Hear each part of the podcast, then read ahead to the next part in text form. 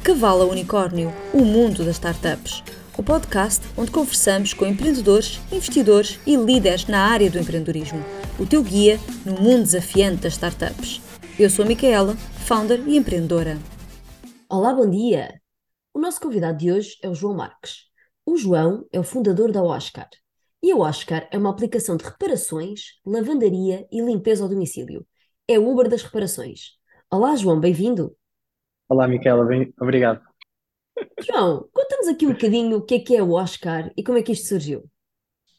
A Oscar é uma app de serviços para casa que permite chamar um técnico para reparações, limpezas e lavandaria em menos de 30 minutos.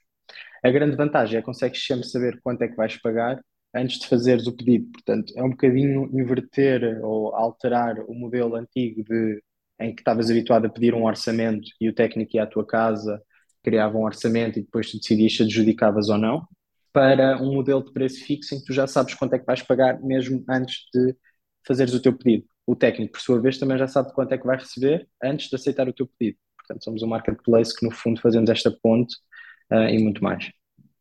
Interessante. E eu ainda vejo uma vantagem que é eu não conheço, se calhar, canalizadores, não conheço eletricistas porque me variou uh, o ar-condicionado e, portanto, facilmente encontro no marketplace esses fornecedores, certo?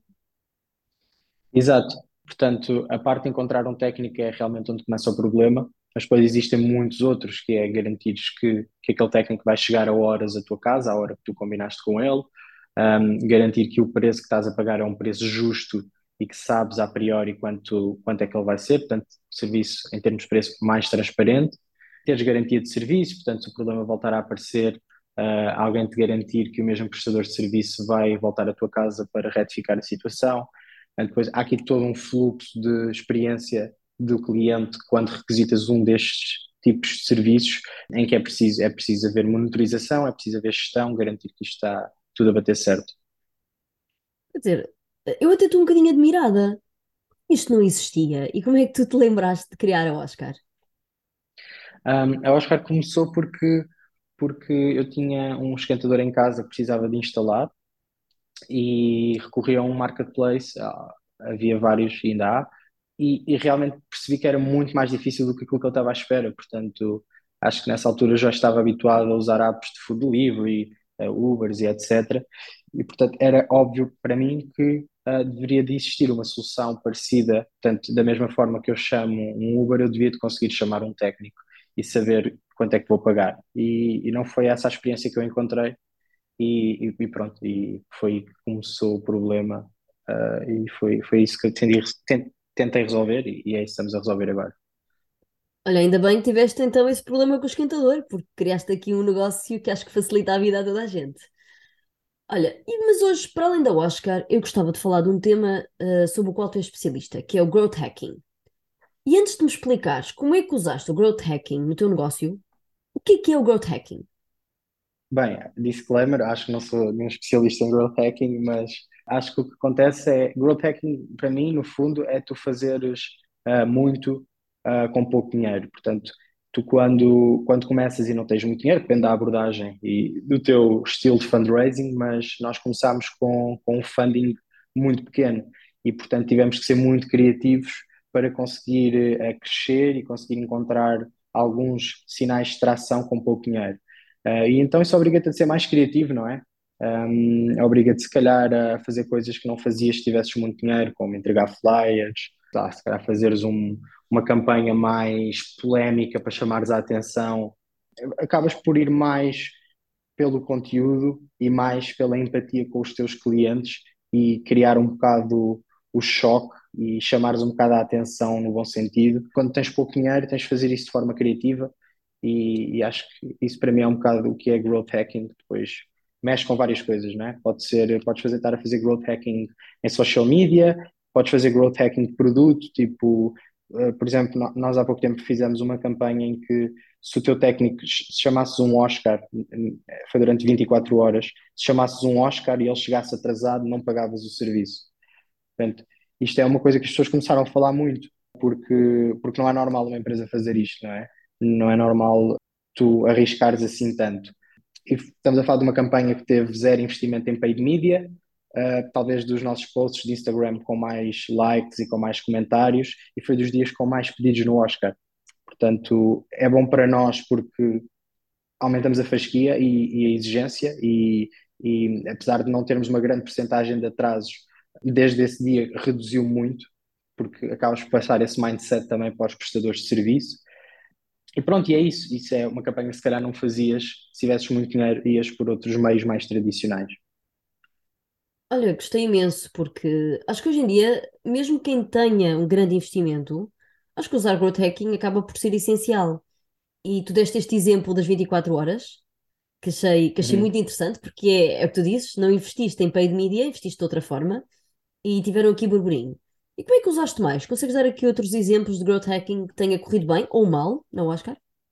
Um, sim, uh, flyers, por exemplo. Entregar flyers é uma coisa que pouca gente eu acho que faz, porque normalmente pensa, ok, tipo, entregar flyers dá muito trabalho e é difícil escalar, ou seja, é difícil tu chegares a muita, muita gente com a entrega de flyers. É possível se tiveres uma, uma boa estrutura, mas, mas uh, não é, não é o canal mais óbvio. Um, e é um canal que aprendes imenso, porque principalmente ao início, nós fizemos flyers ao início e aprendemos imenso porque tu estás na rua a distribuir flyers e a explicar o que é que é o Oscar. E estás a treinar pitch e estás a, a, de repente tu explicas o que é que é o Oscar já em 10 segundos ou em 5 segundos porque tens que captar a atenção daquela pessoa. Tivemos uma conversão muito boa em flyers, mas acaba por, é isto, acaba por ser não se calhar tanto pelo flyer só, mas toda a, conjuntura de tu estares a apresentar o Oscar e, e as pessoas estarem a falar com uma pessoa do Oscar e explicar-lhes como é que a aplicação funciona. Depois há sítios muito estratégicos que funcionam muito bem.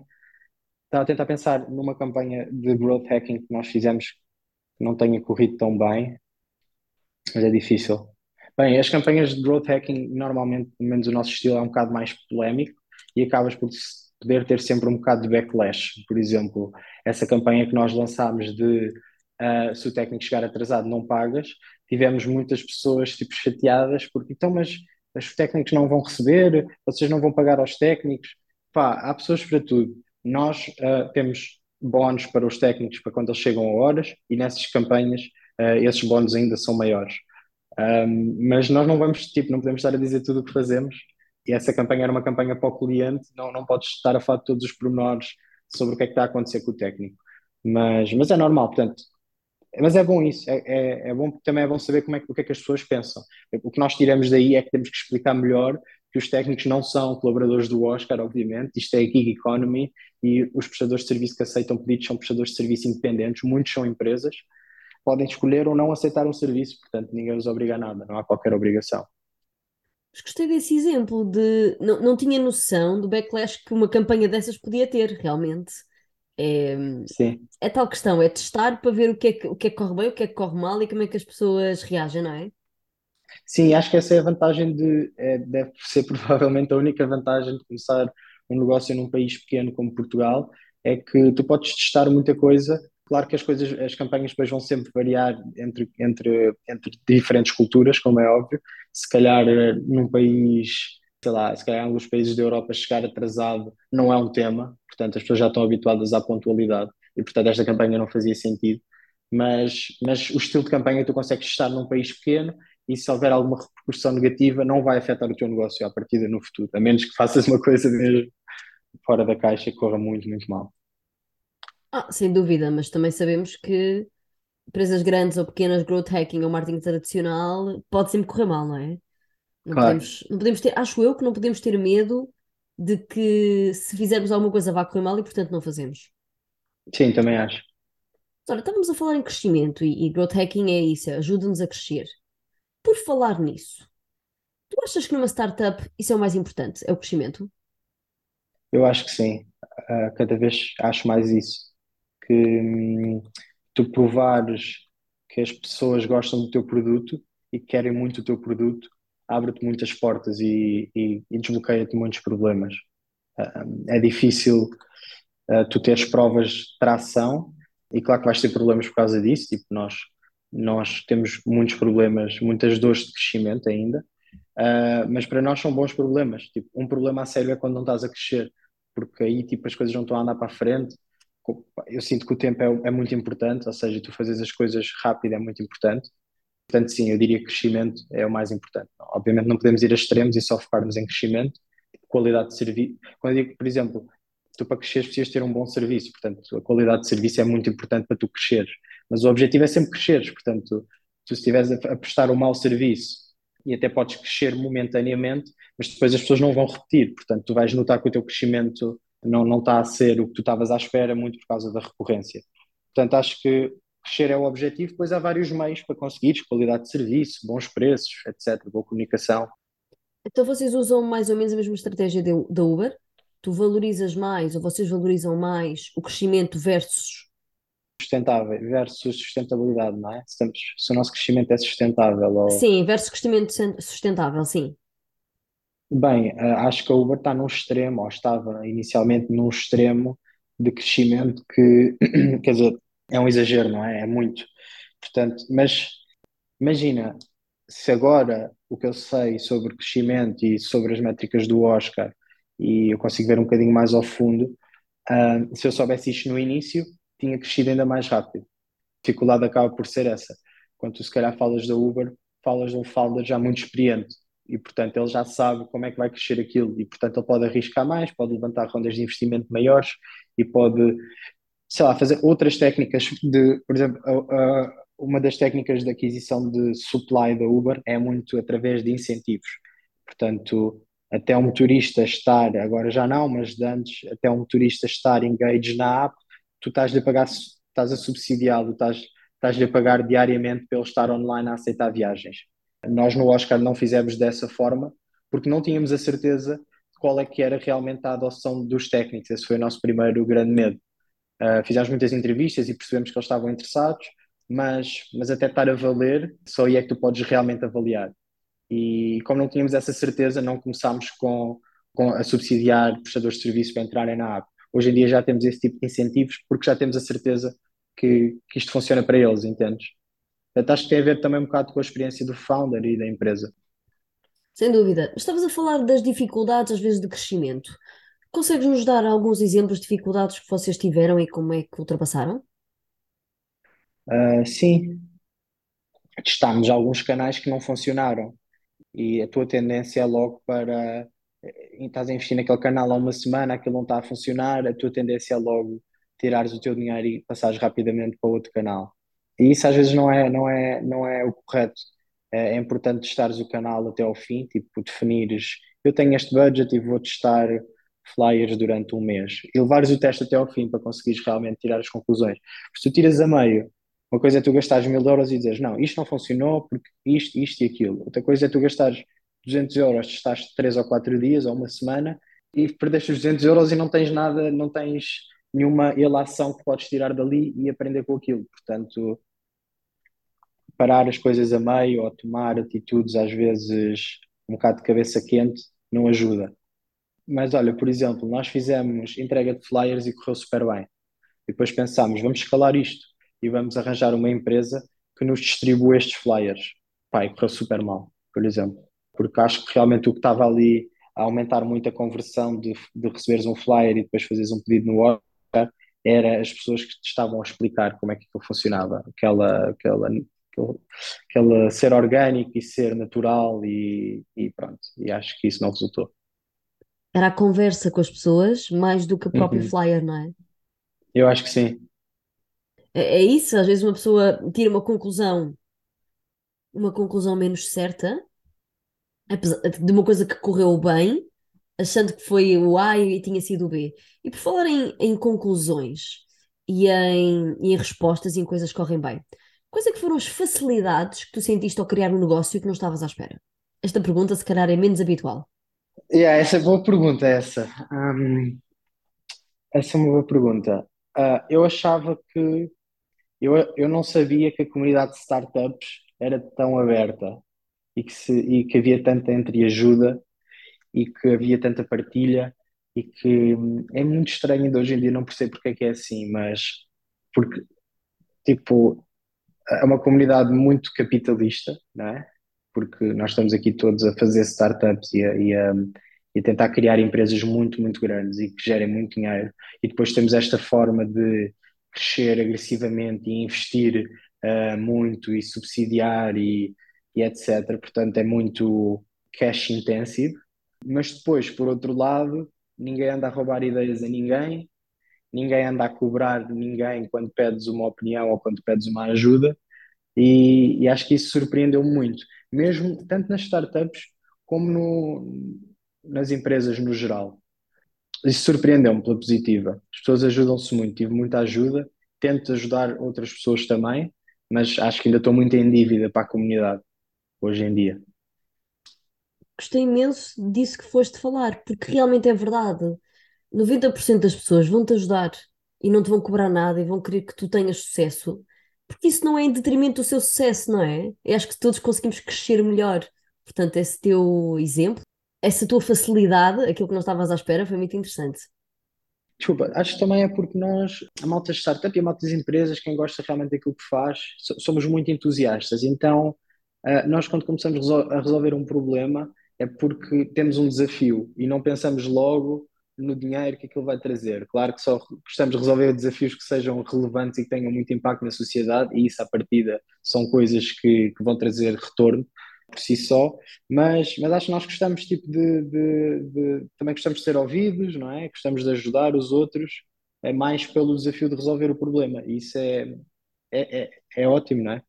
Claro que sim, porque é tal questão, é uma comunidade. Disseste aqui uma coisa interessante, que é uma comunidade que gosta de resolver problemas. Eu acho que é um bocadinho a mentalidade do empreendedor. Por isso é que acho que a maior parte dos empreendedores dificilmente vão pôr empresas grandes, corporates a seguir a terem a sua empresa, mesmo não corra bem.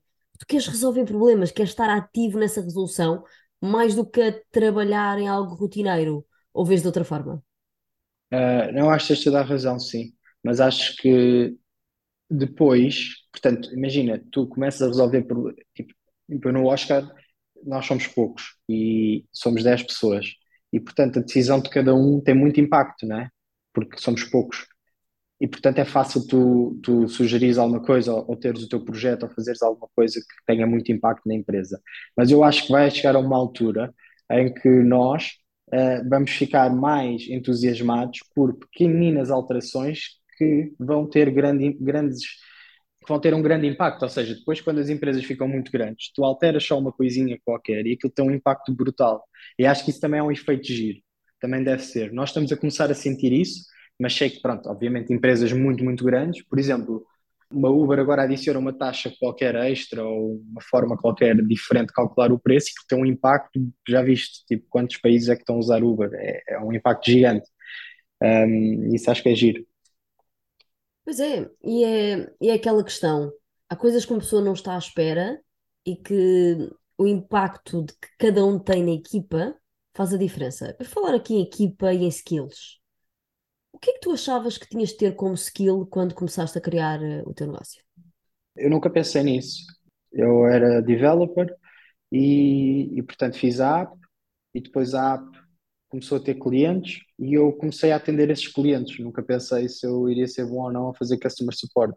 Comecei a atender esses clientes, depois comecei a ter a necessidade de ter uma visão mais uh, big picture sobre o que é que estava a acontecer na operação, portanto, não estar a atender clientes, mas conseguir estar a ver as métricas da operação. E meti uma pessoa em customer support e fui eu fazer essa parte mais de BI, uh, eh, business development, que também nunca tinha feito e depois, pronto, é isso. Depois acabas por ir, pelo menos eu, ir de posição em posição, aprender um bocadinho tudo. Agora, nos últimos tempos, muito focado em marketing e produto. Depois aí de pôr alguém uh, encarregue de marketing e, e, e aí de eu passar para outra, para outra parte qualquer. Portanto, tem sido muito assim. Lá está, um, um percurso também muito uh, diferente de se formos falar de um founder mais experiente que já passou por isto tudo e, portanto, não precisa de estar a atender clientes para saber quem é que é a pessoa ideal que ele vai contratar para ficar a atender os clientes, percebes? Acho que é um bocado uh, por ser, por eu ter um percurso ainda pouco experiente, faz-me ter este, este, esta, um, este, fazer este passo a passo. Que é bom porque eu não sabia fazer, mas pode, era mau se eu já soubesse fazer e estava aqui só a perder tempo, uh, podia contratar pessoas e, e avançar para, para a próxima fase. Sabes que não considero isso uma perda de tempo e muito menos uma perda de oportunidade, porque eu acho que aquilo que tu fizeste foi perceber as dores de cada área, seja do customer service, seja do marketing, e isso vai-te permitir resolver melhor os problemas do que se tu estiveres apenas a fazer aquilo que sabes, que neste caso seria development. Vou dar um exemplo. Na minha empresa anterior, nós dividíamos o customer support entre todos. Nós, nós passávamos o customer support, às vezes era uma semana para uma semana para outra, às vezes era dois em dois dias. E porquê? Uma coisa é uh, o teu colega dizer-te os clientes estão a reclamar deste problema. Outra coisa é tu leres os e-mails dos clientes a reclamarem, sentires a dor deles e resolveres com muito mais rapidez porque, porque estás ali a sentir e a levar com os problemas. Não sei se, se isto Claro, faz sentido. claro, claro, sem dúvida. Mas agora, se fosses fazer eh, agora na tua próxima empresa, eh, se calhar já não precisas de passar por isso, já sabes. po- podes ler os tickets, obviamente, tipo, eu leio imensos tickets dos nossos clientes, tipo, quase todos os dias eu leio tickets, mas eh, não precisas ser tu a responder, estás a perceber? E as coisas avançariam mais rápido, porque tu entras e, ok, eu preciso de uma equipa de três pessoas, porque eu vou ter X clientes e estas pessoas precisam ter estes skills, e siga, já estás noutra. E isso, pronto, é mais velocidade. E o tempo, como acho que voltando um bocado ao início, acho que o tempo aqui é mesmo o mais importante. E houve algum skill crucial que tu não tinhas e que tiveste de resolver de alguma forma? Comecei a respeitar muito a profissão de content creator, tipo copywriting e etc.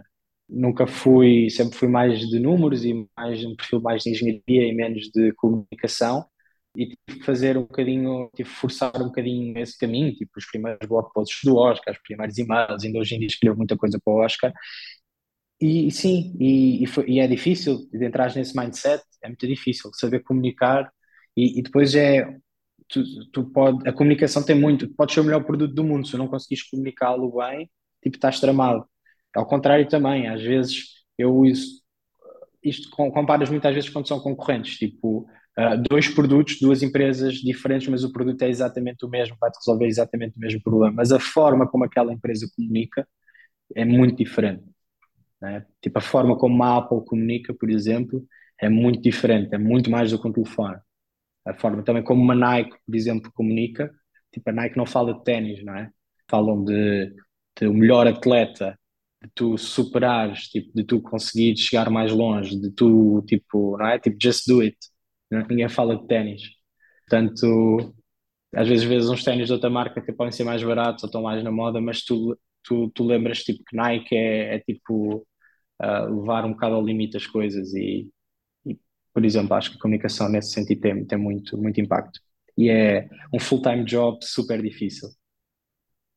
Estavas a falar da comunicação e eu lembrei-me de duas aplicações, não sei se vais aqui concordar comigo, mas a Vinted e o OLX. Acho que ambos resolvem o mesmo problema, acho que a solução da Vinted é mais completa e, e resolve aqui muitos atritos, principalmente de pagamentos e de burlas, etc. Mas a verdade é que comunica muito melhor aquilo que está a resolver. Sem dúvida, concordo, 100%. Mas também a Vinted é mais focada num tipo de venda, não é? De roupa. E, portanto, consegue oferecer um serviço mais completo. Um, é a mesma coisa que, claro, que o stand virtual, é- é a experiência de comprar um carro no stand virtual versus OLX tem exatamente as mesmas características que tu disseste também. É mais cómodo, o pagamento é mais seguro, embora não seja tão seguro como na Vinted, que pagas mesmo através da app, mas porque está mais, estão, estão mais a pensar em resolver o problema da venda de carros. Portanto, acho que quando tu te especializas mais, hum, és melhor. Mas sim, a comunicação, sem dúvida. Ou, sim, sem dúvida. Ou uma too good to go, não é? Tanta coisa agora de, de food delivery e, e takeaways e etc. E to go tem uma comunicação tão diferente e tão boa que tu acabas por te lembrar que não estás só a comprar mais barato, também estás a evitar desperdício e etc. Isso, isso é muito positivo. Olha, referiste, referiste o foco. Achas que é mais proveitoso uma empresa explorar um nicho ou crescer? Se calhar nicho não é a palavra certa, mas explorar algo específico, como por exemplo, stand virtual vende carros, ponto. O OLX vende tudo. A Vinted vende roupa. Achas que é mais proveitoso e é mais fácil crescer porque a comunicação também é mais direcionada? Uh, por exemplo, no vosso caso, na, na Oscar, vocês também não fazem tudo, vocês fazem reparações, fazem lavandaria, fazem limpeza ao domicílio. Agora não lembro assim de nada de repente que não está incluído na Oscar, mas certamente haverá muitas coisas propositadamente que não estão. Ou não és desta opinião? Sim, sim, sou, sou, sou dessa opinião. Acho que é como os restaurantes, não é? Tu vais ao restaurante e o restaurante só faz hambúrgueres, não é? No final, aqui o hambúrguer é bom, eles sabem o que é que estão a fazer. Não é aqueles restaurantes que chegas têm hambúrgueres, têm pizzas, têm bifes, têm. Sabes? Isso é estranho para mim. Para mim. E depois, se a oferta ainda for mais pequena, ainda é mais interessante. Ah, eles têm hambúrgueres, mas só têm dois, tipo o vegan e o normal. O normal. Uh, o vegan e o outro. Então ainda ficas mais, não, tipo, este hambúrguer deve ser mesmo o melhor do mundo, não é? Uh, eu acho que sim, porque não só para, isto é o ponto da comunicação, mas o ponto depois da qualidade de serviço, por exemplo. Se calhar podias fazer mudanças no Oscar, mas eu ainda não domino esse serviço a 100%.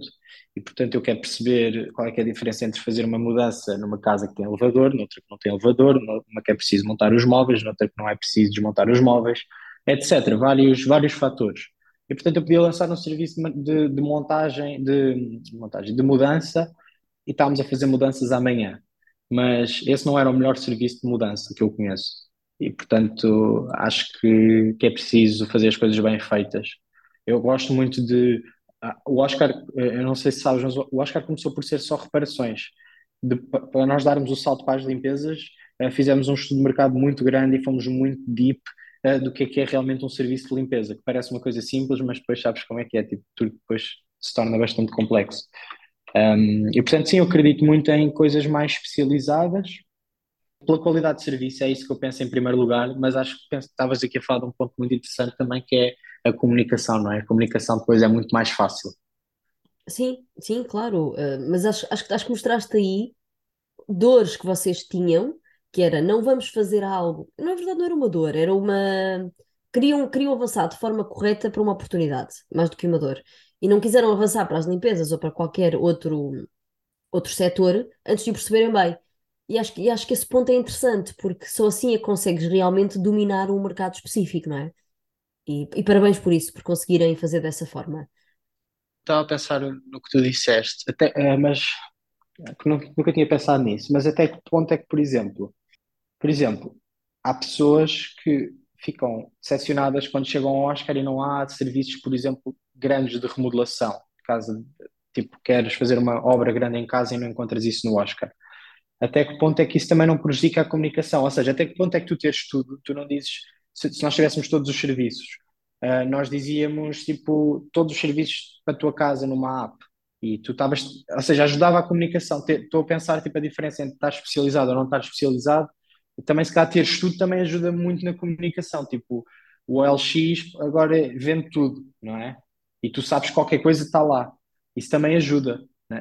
Por, por, exemplo, a Glovo de antes, pá, não sei se estou 100% correto, mas a Glovo de antes estava muito mais focada em restaurantes e agora está focada um bocado em tudo.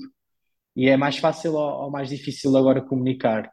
Percebes? Não sei. O que é que tu achas também?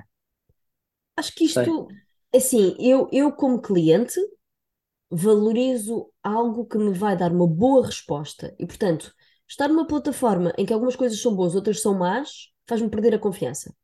O facto uhum. de tu teres dito o estudo de mercado que vocês fizeram para lançar as limpezas dá-me uma segurança incrível de contratar um serviço de limpeza. E tu dizes eu gostava de ser uma app que tem tudo. Vais lá chegar. Mas aquilo que eu sei é que depois de falar contigo, é que quando lá chegares, eu sei que qualquer serviço que eu contrato, a probabilidade de correr bem é grande. E portanto, uhum. eu, eu acredito na especialização, acredito que a Vinted conseguiu o que conseguiu, porque ao especializar na venda de roupa, fizeram tudo. Os filtros são fabulosos, eu posso filtrar por. Não sou paga pela Vinted, só para deixar aqui claro. Mas os filtros são fabulosos, posso filtrar por cores. No OLX não posso fazer nada. E portanto, eu quero comprar roupa, não vou, ao, não vou ao OLX, vou à Vinted. Exatamente porque me permite um serviço diferente do que aquilo que eu já tinha. Não sabia que podias filtrar por cor uh, de fotos que não foram eles que puseram, portanto é super interessante, não é? Tecnologia, quando, provavelmente. Tu, quando metes o artigo, tu dizes é um vestido vermelho, de tamanho médio, da marca X. Podes filtrar por cor, marca, etc. Enfim, vamos deixar a vinda okay. daqui ao lado, um dia vamos ter que os convidar. E assim, a nossa última pergunta: quais são os teus três principais conselhos para que uma startup cresça de cavalo unicórnio? Uau, três conselhos, sei lá, quem sou eu, não é? Mas eu diria foco, velocidade, uh, e crescimento. acaba por ser, eh, é isso, eu acho assim, está muito focado em crescer, muito focado em crescer, fazer as coisas com muita velocidade, tipo, se podes fazer eh, hoje, não deixes para amanhã, ou não deixes para segunda-feira, que depois fazes com mais calma, não, tipo, faz já hoje, para testares, segunda-feira testas outra coisa, e acho que é, é muito isso. É três conselhos, portanto, está muito focado, testar muitas coisas e ser muito rápido a fazê-lo. Acho que é importante. Está perfeito, João. E agora, para toda a gente que ficou muito interessada na Oscar, queira já usar algum serviço de reparação, onde é que vos podem encontrar? E uma coisa importante, qual é o vosso raio de atuação? Porque eu sei que não estão ainda no país todo. Sim, então, estamos na App Store, basta pesquisar Oscar, ou então ir ao nosso site, oscar-app.com, e estamos em Lisboa, Coimbra e Porto. Quando digo Lisboa, estamos também, é, portanto, toda a área de Lisboa, Cascais também vamos, Sintra, uh, Margem Sul, uh, e também Porto e Coimbra. João, está perfeito. Obrigadíssima. Adorei falar contigo, falar sobre growth hacking, falar sobre criar empresas, mas acima de tudo adorei conhecer um bocadinho mais sobre o Oscar. E é pena não estar em Braga, mas eu fico à espera. Obrigado. Beijinho, João. Para saberes mais sobre o mundo das startups e cresceres o teu negócio, subscreve o podcast na Apple Podcasts, Spotify ou Google Podcasts e partilha para não perderes pitada. Até à próxima e bons negócios!